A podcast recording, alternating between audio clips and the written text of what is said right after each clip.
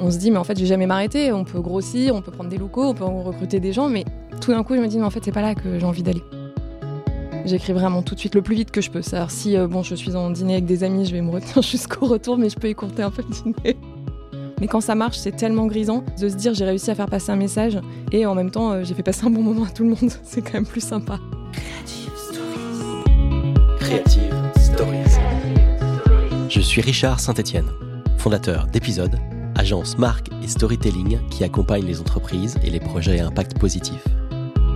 Elle et il sont entrepreneurs, cadres dirigeants, scientifiques ou artistes et font partie des meilleurs dans leur domaine. Au-delà des aspects de travail, d'expertise ou d'opportunité, nous verrons que leur parcours est aussi une histoire créative.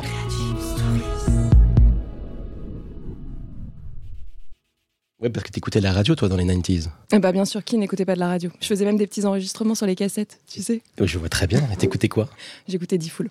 D-Fool Mm. Doc et D-Fool. Doc et D-Fool. À l'époque. ok, sur. Skyrock. Ça, ça ouvre l'esprit. Ça a fait toute mon éducation sexuelle, je crois. Mais c'était pas Fun Radio plutôt? Non, après, ils étaient sur Skyrock. Ah, bah, moi, parce que je suis un peu plus. T'es un peu euh, plus vieux. Merci un- de le souligner. ouais, c'est ça, exactement. Je le dis tout de suite. On va parler d'âge un petit peu. Euh, mais juste un petit peu. Euh, ce n'est pas que j'aime pas mon métier, mais j'ai envie d'en essayer plein, nous dit mon invité dans son One Woman Show. Avec elle, on a l'impression que la vie passe en accéléré. Un peu comme un épisode de Bref. C'est dit et redit, peut-être redit, elle veut faire le maximum de choses avant 40 ans, qu'elle est loin d'avoir. Sciences Po, Celsa, premier job dans le marketing, puis réalisatrice, monte sa boîte à 26 ans, puis chroniqueuse, humoriste, stand-upeuse, le point commun de tout ça, l'écriture. Autrice donc, ou plutôt auteure, je crois que tu préfères. Bonjour Laura. Bonjour. Merci beaucoup d'avoir accepté euh, mon invitation. Merci à toi. Bon, évacuons tout de suite le, le sujet. Euh, tu penses qu'il se passe quoi après 40 ans? Mais non, je pense qu'il se passe que des bonnes choses après 40 ans. Mais euh, du coup, l'envie de. C'est vrai que c'est assez obsédant chez moi, comme tu l'as souligné dans ton intro. Mais non, plutôt l'envie de me poser après.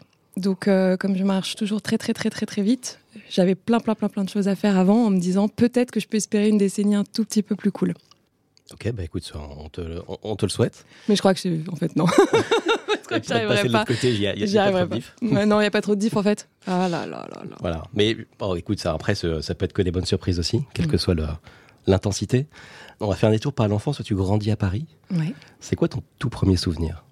Waouh. Bah, c'est marrant, quand tu as dit ça, la première image qui m'est venue, alors je sais pas si c'est mon premier souvenir, mais c'est. euh, on habitait euh, dans le Marais, Revieille du Temple, et euh, et il y avait une cour, une espèce de petite cour intérieure, tu vois, où on rentrait, et ensuite il y avait une cour, et je me suis vue là avec mon cerceau de GRS en train de faire des lancers dans la cour. Comme quoi, on peut être très heureux à Paris quand on est enfant, même si on n'a pas de jardin. Mais très bien. Voilà, c'est l'image qui m'est venue. Très bien. Et donc, euh, en représentation un petit peu Ou en exercice? En exercice, En exercice, bien sûr. ça travaille, ça Euh, bosse. Tu parles de tes origines euh, italiennes et libanaises dans ton spectacle. Enfant, ça, ça veut dire quoi pour toi? Bah, enfant, ça veut pas dire grand-chose, pour être très honnête, parce qu'il y avait la guerre au Liban. Donc moi, j'ai connu euh, ma famille, euh, toute ma famille paternelle, qu'à partir de 91, quand j'ai mis euh, les pieds pour la première fois au Liban. Donc c'est vrai qu'on me parlait beaucoup du Liban, mais c'était très, très abscon. Et c'est vrai que la partie italienne est un peu plus discrète, je dirais, puisque ma mère n'avait pas ni de frères et de sœurs, donc j'ai pas du tout de cousins et de, et de famille de ce côté-là. Aujourd'hui, j'ai la double nationali- nationalité franco-libanaise.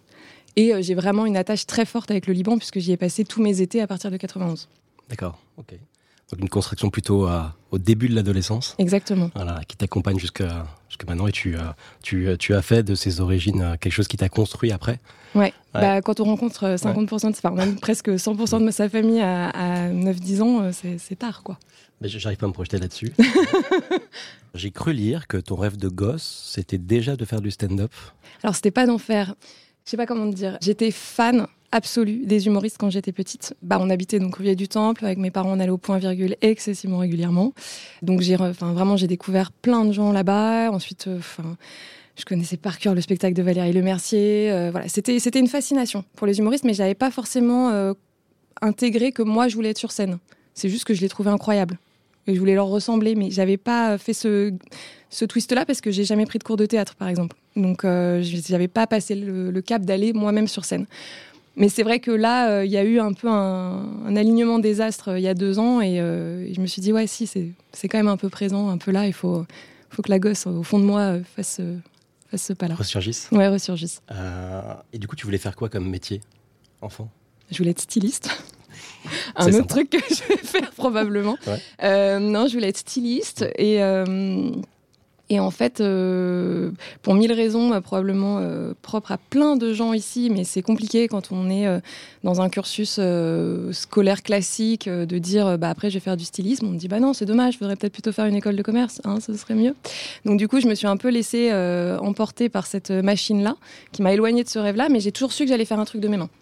Et finalement, les films, euh, parce que c'est par là quand même que j'ai commencé ma, ma reconversion, c'est une façon de, de créer quand même quelque chose euh, de rien. En fait, j'aime bien le fait de, partir de rien ou de matière brute et de la transformer pour en faire un produit fini. Bon, bah, finalement, un, vêtement, c'est du tissu transformé en voilà recousu, et bah, un film, c'est euh, plein de talents réunis euh, avec, euh, qui, qui transforment en un objet filmique. Intéressant. On y reviendra longuement. Tu parlais de parcours un peu balisé, dont on a du mal parfois à sortir. Peut-être aussi de premières injonctions à ce moment-là, pas encore perceptibles. Donc, tu, comment tu diriges vers Sciences Po? Alors, Sciences Po, c'est vraiment un accident de parcours. c'est complètement con. Euh, en fait, ce qui s'est passé. C'est dur pour ceux qui l'ont loupé. Ouais, non, non, mais en fait, ce qui s'est passé, euh, donc je fais une, une terminale S parce qu'il faut faire S euh, quand on a les moyens de faire S, euh, parce qu'en fait, ça t'ouvre toutes les portes, alors que elle, on le sait bien, ça ferme toutes les portes. Donc évidemment, pour une nana comme moi, qui était littéraire, qui écrivait des nouvelles, c'était d'une logique mais implacable. donc, euh, Clairement. voilà, donc je me retrouve en terminale S et on me dit bah maintenant il faut faire une prépa HEC parce que tu vas faire une école de commerce parce que ce sera bien et puis tu feras du stylisme en cours du soir. Et en fait, ce qui est étrange, c'est que je passe, enfin je m'inscris en, en prépa HEC et aussi à Dauphine. Et je pars finalement à Dauphine en me disant, vous savez quoi, ça va être quand même plus cool, ça va être la fac, ça va être sympa, on va être bien. Et ça me plaît pas du tout. C'est une catastrophe, la rentrée est mais vraiment cataclysmique. Je décide de quitter euh, Dauphine, donc là c'est le c'est le c'est l'ouragan à la maison. euh, on ne peut pas quitter une année commencée, etc. Et, euh, et mon père me dit, tu peux quitter euh, Dauphine si tu trouves autre chose à faire à partir de janvier. Donc là, je me mets en recherche, je me dis qu'est-ce qu'on peut bien commencer en janvier euh, à Paris, sachant que l'année scolaire en France c'est pas comme aux États-Unis, c'est pas des semestres. Et ben je trouve une prépa Sciences Po. privé. Je me dis, bah voilà, je vais faire une prépa Sciences Po, truc qui ne fait aucun sens. Et euh, donc, je suis rentrée en prépa Sciences Po. Et à la fin de l'année, l'idée n'était pas au départ de passer Sciences Po, mais juste de passer l'année. Et puis, bah, une, comme d'habitude dans ma vie, une fois que j'ai commencé un truc, je trouve ça chouette. J'ai passé les concours et, euh, et finalement, j'ai été reçue à Lille. Et donc, je me suis retrouvée comme ça à Sciences Po. Je note que déjà, tu as la, quand même la, le caractère et euh, le désir de faire des bifur- bifurcations assez marquées. Oui, je pense qu'on peut dire que c'est un, c'est un Ouais. truc qui revient régulièrement dans mon parcours, la bifurcation, tout à fait. Ben ouais, effectivement, mais là, je pensais pas que ça commençait aussi jeune. Et, et tu as dit un truc là sur lequel je, je m'arrête un peu. Tu écrivais des nouvelles, donc. Il y en a, ouais, elles étaient nulles, hein. mais il y en avait pas mal. Et tu, euh, quoi, c'était euh, quelque chose que tu faisais régulièrement? Ouais, ouais, ouais, j'ai retrouvé pas mal de cahiers, euh, de carnets euh, avec euh, moultes, histo- di- moultes histoires, voilà, qui seront pas publiables, je pense. bah, les- les- Déjà un besoin de s'exprimer Ouais. et par, par l'écrit. Je savais pas qu'il y avait ça. Ça servira pour les archives plus tard. Ou pas. Ou pas. Après Sciences Po, le CELSA, parce que tu as une envie de, de communiquer? Parce qu'envie de communiquer, parce que bah, le journalisme, c'est quand même une piste qui me plaît bien. Toujours l'écriture, toujours un peu ce côté euh, s'intéresser à des choses qui sont pas forcément euh, naturelles pour moi ou qui me sont assez étrangères. Et puis ouais, la com, le marketing, enfin tout ça maintenant est assez relié finalement, surtout dans une école comme le CELSA. Ça me permettait aussi de me professionnaliser. Parce que Sciences Po, c'est très. À l'époque, c'est plus le cas aujourd'hui. Aujourd'hui, il y a des masters de professionnalisants, mais à l'époque, c'était quand même très euh, culture G, euh, politique, etc. Mais ça nous apprenait pas un métier. À propos de métier, du coup, premier job dans le marketing, Mhm. comme si tu avais, comme si avais passé HEC en fait. Voilà, finalement, je boucle la boucle, absolument. C'était un pied de nez à mes parents, ça. Tu commences quoi chez Pernod Ricard, c'est ça? Ouais. Tu fais quoi là-bas? Je suis euh, dans le service de communication corpo euh, du groupe. D'accord. Et tu restes combien de temps? Je reste. euh, je reste euh, peut-être neuf mois. Euh, Ça commence par un stage, ensuite on me propose un, un CDI. Long story short, euh, j'ai eu un petit pépin de santé et en fait j'ai dû euh, démissionner. Enfin, et du coup, de là, une... s'est enclenchée ma reconversion. Ok, donc une autre bifurcation. Voilà. Et pourquoi le cinéma? Eh ben, parce qu'en fait, pendant tout ce temps-là, j'avais aussi découvert les joies du montage, avec une petite, euh, un petit caméscope mini DV euh, que j'avais reçu euh, quelques années plus tôt en cadeau et, euh, et, je me découvre grâce à ça une passion, enfin en fait non, une qualité que je pensais pas avoir qui était euh, la patience parce que j'ai toujours l'impression d'être quelqu'un de très impatient et tout d'un coup avec des rushs, avec euh, avec du temps à passer sur un ordinateur à essayer de mettre tout ça bout à bout, je découvre qu'en fait c'est le seul endroit où j'arrive à passer longtemps, à être très patient et à chercher vraiment dans la minutie ce qui me caractérise pas du tout dans la vie. Et j'y prends énormément de plaisir. Et tout d'un coup, je me dis, bah en fait, si c'est comme ça que je pouvais raconter mes histoires, ce serait super. Et euh, c'est vrai que le montage, c'est quelque chose d'assez intéressant parce que c'est vraiment un des. Enfin, c'est vraiment un moment où il faut être très patient, ça prend un temps de fou, très minutieux. On travaille les, les raccords, ça, on peut parfois y passer vraiment, euh, on peut passer une heure sur un raccord entre deux plans. Et euh, c'est presque un travail qui pourrait s'apparenter à, je sais pas, de, de l'ébénisterie, quoi. C'est, on est dans la dentelle, on travaille dans le détail et c'est pas du tout ce que, ce que je fais dans la vie. Donc euh, je trouvais ça assez intéressant de me dire, bah, tiens, là, j'y prends, j'y prends du plaisir. Euh, et du coup, tu, euh, tu fais une école Oui. Tant qu'à faire. mais on retrouve d'ailleurs ce côté académique, hein, tu vois, sur, d'autres bifurcations. Mm, ouais, mais j'ai un peu le syndrome de la bonne élève et aussi un gros, gros, gros complexe de l'imposteur. Mm. C'est que je me dis, bah oui, c'est bien de vouloir faire des films, mais j'y connais rien. Alors oui, le montage, je suis autodidacte, mais avant ça, il faut voir la qualité de l'image. On était, on avait encore un peu de boulot là-dessus, et du coup, je me dis, bah Formation continue, on va pas non plus y repasser trois ans, on va se détendre, mais euh, formation continue pour vraiment apprendre les bases du métier et me donner une petite euh, crédibilité. Et du coup, sur la confiance, ça fonctionne quand tu sors de l'école? Tu te sens prête? Alors prête à être réelle, non, mais je commence par euh, faire d'autres d'autres postes, régisseuse, assistante réelle, qui sont des postes où on peut, avec une bonne qualité organisationnelle, se défendre assez rapidement, en tout cas plus vite qu'à des postes de technicien. Et, et de là, j'ai évolué gentiment vers la réelle. Ouais. Et oui, parce que tu m'as dit qu'assistant réel, euh, c'est contre-intuitif, ce n'est pas du tout un réel. Non, ça n'est pas. C'est vraiment un métier à part, euh, l'assistant réel, euh, et c'est contre-intuitif. C'est vraiment la personne qui va protéger le réalisateur de tous les problèmes logistiques et organisationnels qui tournent autour et qui gravitent autour de son film, et qui va faire le tampon finalement entre la production, les techniciens, les comédiens et le réalisateur. Par contre, là où c'est hyper intéressant, c'est qu'on est vraiment très très proche du réalisateur et qu'on peut l'observer, regarder comment il travaille et apprendre de lui. On est en quelle année là? 2009. 2009. Donc l'année où tu crées ton agence, ta boîte de prod, Content, bien avant tout le monde. Tu me racontais parce qu'on est venu te voir, on t'a demandé attends mais Laura tu sais faire ça, est-ce que tu peux pas faire ça pour nous? Ça part avec euh, voilà un premier euh, un premier client. Ouais. En, en, fait, ce qui se passe, c'est qu'effectivement, très vite, je veux faire mes premiers films. Les boîtes de prod avec qui je travaille comme assistante réelle ne me voient pas du tout comme une réalisatrice qu'à cela ne tienne, je me dis, bah écoute, euh, je vais monter ma boîte de prod, comme ça je pourrais réaliser. Nouvelle bifurcation, et bah j'ai pas de clients, donc euh, faut bien bouffer. Et euh, c'est le début de, ouais, du brand content, des premières vidéos qui coûtent pas trop cher, qu'on met sur YouTube, où, les, tout d'un coup il y a des nouveaux budgets digitaux qui se créent, mais il y a 2000, 3000 euros, quoi. Il n'y a pas les 150 000 qu'on met dans une pub à la télé. Et bah, tout mon réseau professionnel qui est issu de Sciences Po et du CELSA bah, sont maintenant en marketing chez euh, L'Oréal, euh, chez euh, Heineken ou, ou autre, et me disent bah attends ça tombe bien, tu pourrais peut-être me faire une petite vidéo. Et du coup, du coup, je me retrouve avec ma caméra, les, les, les, PD 150 de l'époque, qui sont vraiment des caméras totalement dépassées aujourd'hui, à aller filmer le DG qui raconte quels, va être, quels vont être les, les, nouveaux objectifs de la boîte pour l'année à venir. Ça, tu vas le faire assez, tu vas le faire presque 10 ans, ouais. je crois. Il se passe plein de choses dans, dans, ces 10 ans mais il y a deux, trois points peut-être euh, d'attache. En 2016, tu as écrit et réalises un film qui s'appelle Accord battant pour l'UNICEF, qui est l'union des associations qui euh, œuvrent à lutter contre la sclérose en plaques. C'est quoi le lien? Comment ça se déclenche En fait, il y a une euh, ma tante est décédée de la sclérose en plaques après une très très longue maladie au Liban et c'est c'était un thème qui me qui me tenait énormément à cœur. J'avais déjà fait une première version d'accord battant totalement brouillon euh, dix ans plus tôt euh, avec mon, caméscope mini DV qui avait euh, qui voilà qui avait l'âme mais pas l'image. Et en 2016 j'ai décidé de retourner avec les moyens qui étaient maintenant les miens avec bah, l'argent que je pouvais mettre de côté grâce à la, la, prod pour le financer pour l'offrir à l'UNICEF et qu'ils aient un outil de communication qui me semble à la hauteur de la cause. Tu m'as dit que tu avais des moments grisants en tant qu'entrepreneur.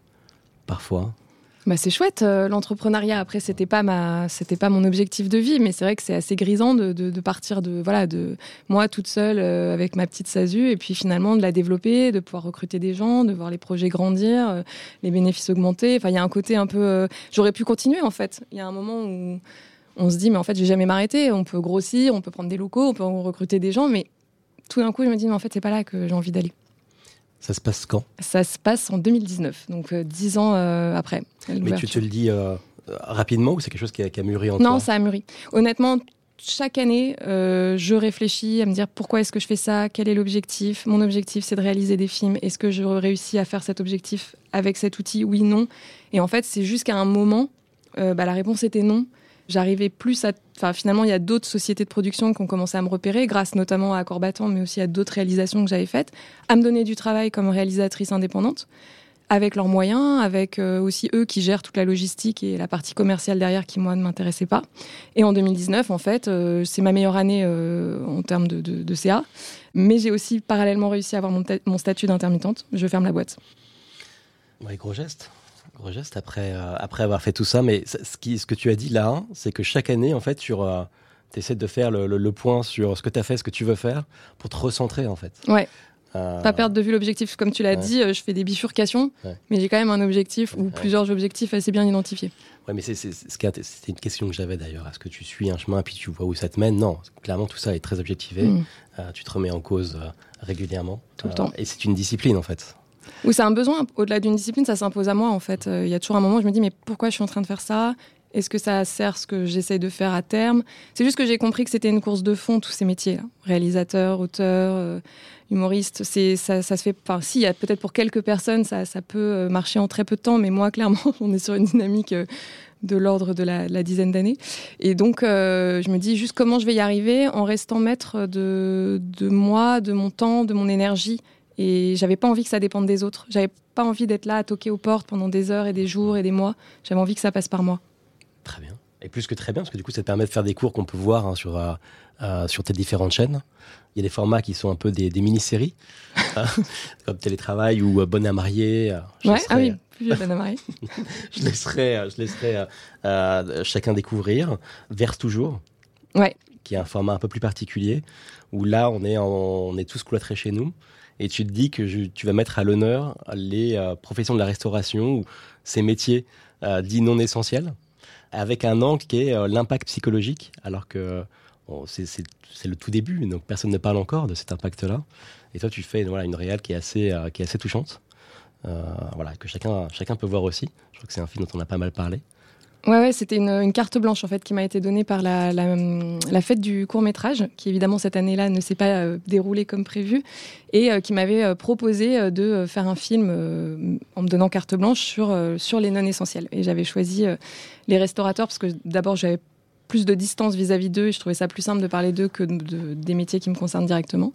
Et en plus, ça m'a inspiré. Effectivement, l'impact psychologique, c'était pas ce dont on parlait le plus. On parlait énormément euh, financier, social, mais, mais pas, pas psychologique. Comment tu écris pour ces formats? Co- Comment ça se passe? Est-ce que euh, justement la routine ou la discipline pour le, le faire? Pour ces formats très courts comme ça, c'est des, c'est des, fulgurances. En fait, euh, ça vient d'un coup. Je- je- en fait, ça tourne dans mon cerveau longtemps et tout d'un coup, j'ai l'idée, mais ça va être euh, dans la queue du supermarché ou, en train de donner le bain à mes enfants, ce qui est un peu pénible d'ailleurs parce que ça fait, ça fait que je m'arrête euh, régulièrement pour prendre mon téléphone et noter des choses, ce qui peut être désagréable pour les, gens autour de moi. J'en ai conscience. Mais, euh, mais voilà, ça vient d'un coup et verse toujours. Je l'ai écrit entre minuit et une heure du mat pendant les vacances de février et c'était tourné deux semaines plus tard. Ça va très vite. Après, c'est des formats très courts, donc et puis en l'occurrence dans celui-là, il y avait peu de texte, mais c'est vrai que ça vient, c'est des, des, c'est des concepts en fait.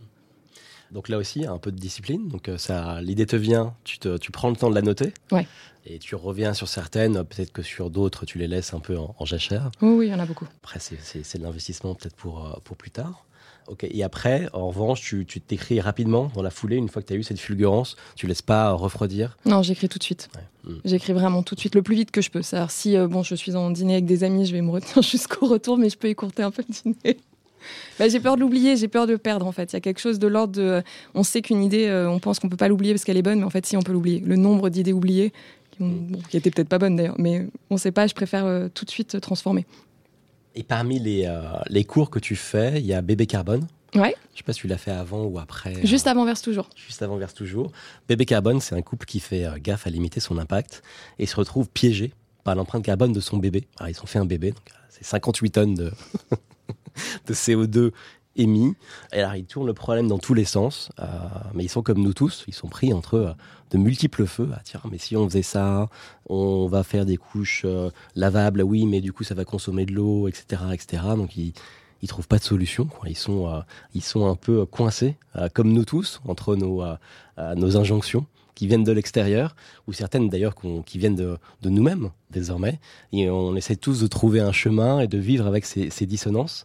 Et ce sujet-là, c'est un thème, on en avait parlé un peu ensemble, qui semble être un, fil rouge sur pas mal de tes, de tes réalisations et de, et de ton écriture aussi bien sur les chroniques modestement positives de So Good, sur on reviendra après, euh, dans ton spectacle, et là encore. Est-ce que c'est quelque chose que tu as conscience d'explorer? Bah Un peu grâce à toi, en fait, finalement. J'avais pas euh, vraiment euh, fait ce lien par rapport euh, à l'injonction et à la réaction à l'injonction. Mais une fois que tu l'as verbalisé, ça m'a semblé assez évident. Donc, ben, écoute, ravi Merci. d'être utile pour une fois. Et donc, toi, tu te sens piégé par ça? J'ai l'impression que c'est de ça que tout le reste découle en fait. Euh, quand j'écris mes chroniques pour So Good sur l'écologie, finalement, le fait d'être coincé dans ces injonctions à être euh, la femme parfaite, la mère parfaite, l'épouse parfaite, euh, euh, la meuf qui bosse bien, qui a de l'ambition mais pas trop, etc., fait que ça devient d'autant plus difficile d'être efficace sur la partie euh, écolo, impact, etc. Donc moi, j'ai la sensation qu'aujourd'hui, euh, c'est un peu mon mon cheval de, de, de bataille, quoi. Donc j'ai vraiment la sensation qu'aujourd'hui, ce, cette partie euh, femme, féminine, féministe, euh, maman, etc., ça, ça conditionne quand même énormément euh, les choix que je fais et, et, et, ma vie au quotidien. Donc euh, ça reste mon, mon, sujet de prédilection.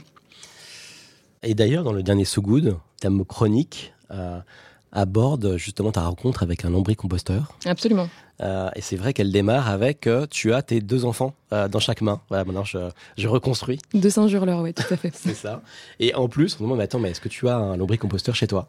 Voilà. Et ça représente bien, voilà, tu vois, tous les feux qui viennent sur nous. Et, et là, tu mets en avant le fait que ça vient principalement et que sur les, sur les femmes qui ont ça en plus à gérer bah, C'est la notion vraiment de culpabilité. Ouais, C'est-à-dire ouais. que tout d'un coup, on arrive encore à se culpabiliser. Je dis pas nous culpabiliser, je dis vraiment à ceux. Enfin, moi personnellement, je m'auto-culpabilise énormément. J'ai conscience que c'est aussi, mmh. ça vient beaucoup de moi. Voilà, j'ai l'impression d'essayer d'être à mon max et il y a encore quelqu'un qui va pouvoir me dire, mais attends, mais ça tu le fais pas et ça va avoir un impact sur moi. Donc euh, c'est probablement éducationnel tout ça. Et alors, c'est pour gérer la culpabilité que tu as, que tu le poses sur le papier? Ouais, sûrement. Puis euh, pour aussi, enfin. Euh, c'est c'est pas pas dans une enfin j'essaye pas d'être prétentieuse en disant ça mais je pense qu'on est nombreux nombreuses à ressentir ça donc c'est aussi pour euh, pour pouvoir partager décomplexer les autres dire il euh, y a pire que vous c'est toujours un peu caricatural dans mes chroniques so good donc euh, voilà je force un peu le trait mais c'est aussi pour dire no worries on est tous dans le même sac ça va aller ça va le faire on a le droit de penser ça on a le droit d'être saoulé on a le droit de dire que ça nous saoule en fait et voilà et écoute, je, te confirme que ça fait du bien euh, de lire ce type de, chronique. Euh, D'ailleurs, moi, je, suis tombé sur, toi euh, par ce biais en premier, euh, et je me suis tout de suite reconnu. Je ne suis qu'un voilà, même si je peux pas tout englober en termes de problématiques, mais je me suis reconnu. Mais effectivement, on est tous. en fait, ces, ces, nouvelles, ces culpabilités sont nouvelles, et peut-être qu'elles sont moins nouvelles c'est marrant, je, je, pensais pas du tout que c'était une direction qu'on allait prendre, mais pour les, pour les femmes, c'est peut-être plus, plus nouvelle pour les hommes aussi. Et d'ailleurs, dans Bébé Carbone, c'est, euh, c'est, euh, la femme et l'homme ont des rôles très très différents sur, euh, sur la manière d'ailleurs d'interagir avec voilà, leur, leur culpabilité eux-mêmes. Bah, c'est intéressant dans Bébé Carbone, maintenant que tu le dis, la femme est toujours dans le non, ça marchera pas, et lui est toujours dans je propose des solutions. C'est un cliché classique du couple hétéro, mais il mais y, a, y a vraiment ce truc-là de j'y ai déjà pensé et ça marchera pas. Donc, comme si euh, ce cerveau allait un peu plus vite. C'est très cliché, mais euh, j'ai la sensation, en tout cas moi, de m'y reconnaître. Donc euh, je l'ai écrit comme ça, pas pour rien. Et moi, j'ai adoré le modestement positif, parce que je pense qu'on devrait tous se le. Bon, on a tous des gens. Alors voilà, là aussi, il y a, sans parler d'un discours corporate des entreprises, mais chacun dit voilà, je, je, fais ci, je fais ça, alors que finalement, on fait que des petits pas. Finalement, euh, on est tous comme euh, la, la, femme que tu décris euh, dans ton spectacle qui va tout scanner avec Yuka et est hyper précise sur un pan de sa vie et puis va manger des fraises tagada euh, toute la soirée en regardant Netflix. Et, je pense qu'on est tous un peu comme ça. Il faut pas se mentir à soi-même non plus et pas mentir aux autres dans sa manière d'en de, de, parler. Peut-être qu'on vivrait mieux ensemble aussi si on dédramatisait un peu comme, comme, comme tu le dis. Et je trouve que ça sert à ça. Et une question quand même Parce que là, tu parlais de lombricomposteur. Est-ce que, est que tu l'as, ce lombricomposteur Non, je l'ai pas pris. Je t'ai dit, c'était trop encombrant. J'ai à 1h15 de transport. Je l'ai pas pris, mais maintenant, j'emmène mes déchets au, composteur de quartier que j'ai trouvé, euh, qui n'était pas si loin. Comme quoi ça avance, tu vois, même modestement. Voilà. Finalement, c'est des. C'est euh, tout l'objet du titre. C'est de dire, euh, bon, on n'arrivera peut-être pas à me faire faire ce qu'il faudrait absolument faire dans l'absolu parce que ça correspond pas à mes capacités, même psychiques du moment. Mais je peux progresser doucement euh, et faire mon petit bonhomme de chemin et au fur et à mesure, ça évolue. C'est chronique so good. tu, c'est un peu comme les, comme tes cours. C'est une fulgurance qui vient et tu la tu poses l'idée et puis après tu, euh, tu poses sur le papier C'est plus long les chroniques parce que c'est des expériences. Je les fais vraiment. Donc en fait, euh, je décide de l'expérience. Donc là, c'était euh, je vais me former au lombricompost. là, petit spoiler alerte, mais donc pour le prochain magazine So Good, ce sera sur les steaks vegan. J'y passe du temps parce que du coup, je teste vraiment. Je fais l'expérience. C'est donc une histoire vraie. C'était une des questions que j'avais. Tout est vrai. Tout est vrai. Très bien. Ben, ça, tu vois, ça donne euh, un autre éclairage et ça, fait, euh, ça, me permettra de le lire d'une autre, euh, manière, maintenant que j'en suis sûr. Faut pas douter. Et alors, sur cette dédramatisation, tu vois, et de vivre un peu avec des, des, des, des injonctions, des, prises de, entre plein de feux, et pour vivre confortablement avec, il faut, c'est vrai, le reconnaître et, et prendre un peu de distance. Et il semblerait que l'humour soit un bon vecteur pour, euh, pour le faire. Et au moment où chacun cherche des euh, nouveaux narratifs pour euh, créer de nouveaux imaginaires et faire en sorte que ça fasse avancer les gens dans la, les, différentes transitions. So justement, dans son dernier numéro, je suis pas là pour faire de la pub, mais pose cette question l'humour peut-il suivre le monde? En prenant cet angle que est-ce que c'est pas le moyen de, de, faire avancer les gens, de parler à leur intelligence sans être directif? euh, sans montrer du doigt, euh, sans culpabiliser. Euh, qu'est-ce que tu en penses? Bah, Je suis complètement en phase avec ça et c'est vraiment ce que j'essaye de faire dans tout ce que je, produis et qui est lié à l'humour. Je ne fais pas que des choses humoristiques, mais j'en fais beaucoup parce que j'ai vraiment la sensation. Alors, c'est certes une arme périlleuse, parce qu'on est, est toujours sur le fil. Est-ce qu'on va vraiment comprendre ce qu'on est en train de dire? Est-ce qu'on bascule pas de l'autre côté? Est-ce que c'est pas contre-productif? Mais en même temps, euh, et je l'ai vu là avec un film, un court métrage que je viens de sortir, euh, plutôt féministe, ça permet de d'emporter les détracteurs, de les emmener avec nous, en leur donnant, en tendant un peu la main et en, voilà, en appelant à une autre partie de leur cerveau, en n'étant pas directif, en n'étant pas descendant, en n'étant pas euh, condescendant non plus, enfin en ayant vraiment ce truc de ok, autodérision, on y est tous, mais bon les gars, il va falloir faire un effort. Et, j'essaye vraiment de le manier, alors parfois euh, peut-être avec plus ou moins de subtilité. la, difficulté dans l'humour, c'est qu'on peut vite se planter et, c'est, et la sanction tombe très vite. Euh, je sais pas si tu l'as remarqué, mais les humoristes sont régulièrement victimes vraiment de, de, haters sur les réseaux aujourd'hui. la, moindre, la moindre chronique un peu moins bonne, le moindre faux pas, bon, bah, c'est dur quoi, c'est vraiment un métier difficile. Mais quand ça marche, c'est tellement grisant de, de se dire j'ai réussi à faire passer un message et en même temps euh, j'ai fait passer un bon moment à tout le monde. c'est quand même plus sympa.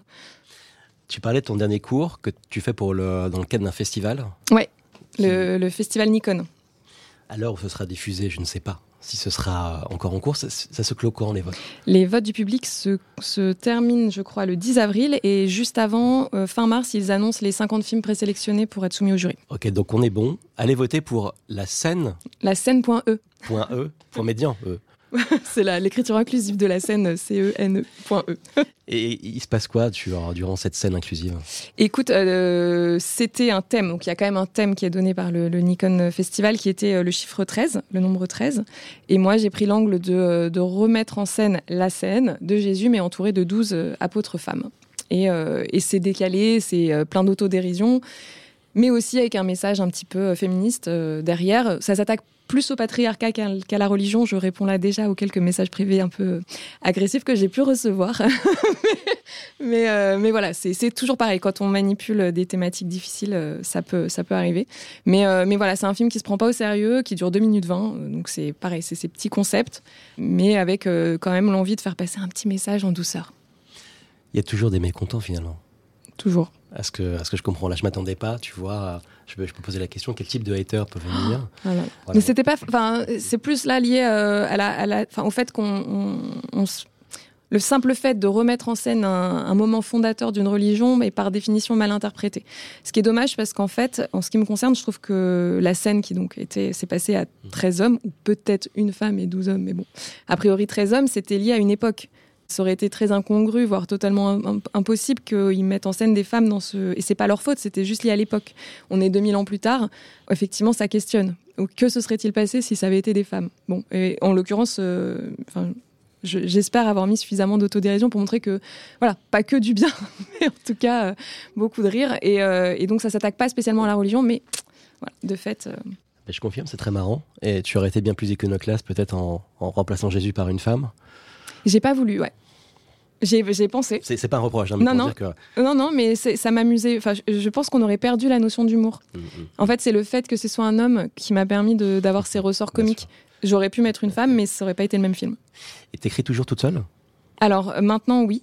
J'ai écrit dans le passé, euh, notamment BAM, tu as souligné Bonne à Marie, je l'avais coécrit euh, à l'époque. Et moi, j'aime beaucoup la coécriture. Donc si si parmi vos, tes, auditeurs, auditrices, il y a des gens qui ont envie de coécrire, je suis ouverte. Je trouve qu'on est, notamment en humour, beaucoup plus riche et beaucoup plus percutant à deux. L'invitation est passée.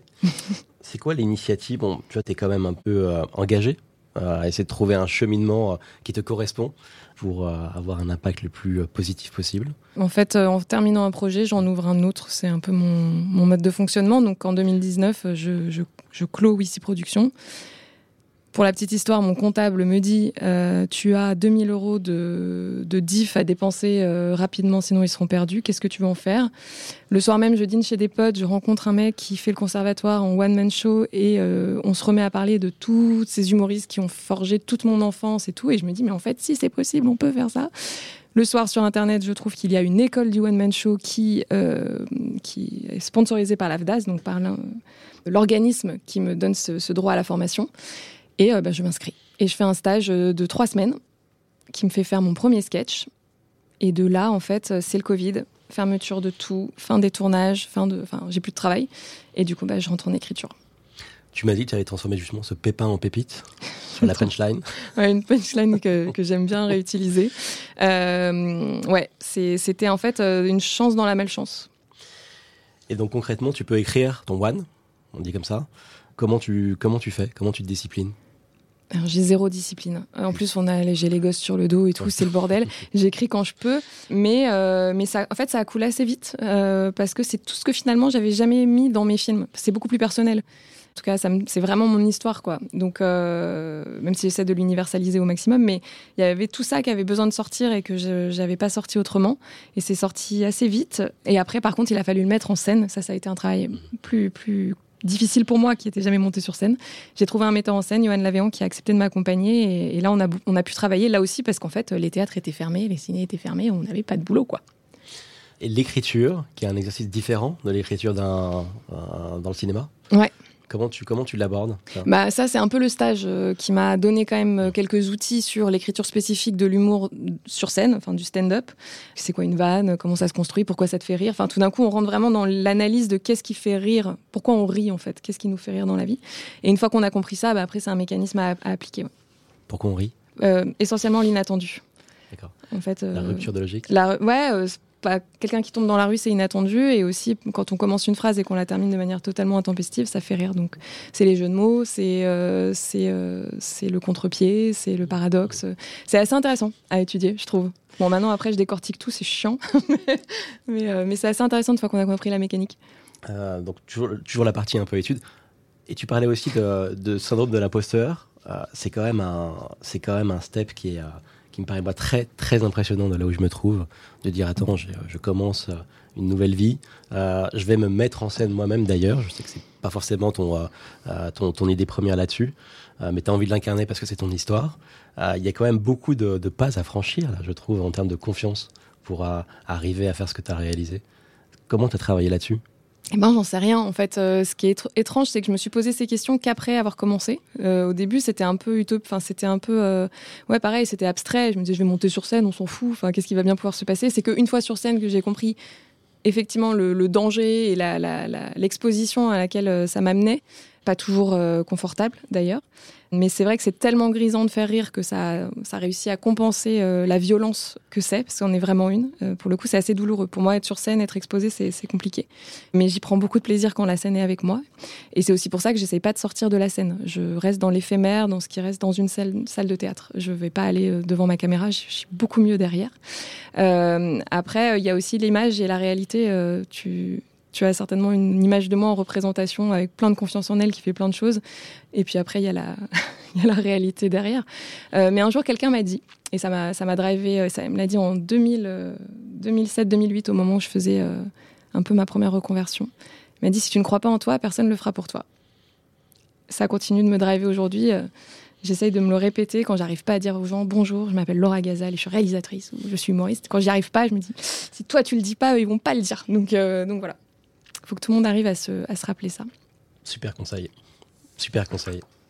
Tu m'as dit que si tu euh, continuais dans le, stand-up, c'était plutôt pour écrire pour d'autres, plus pour toi?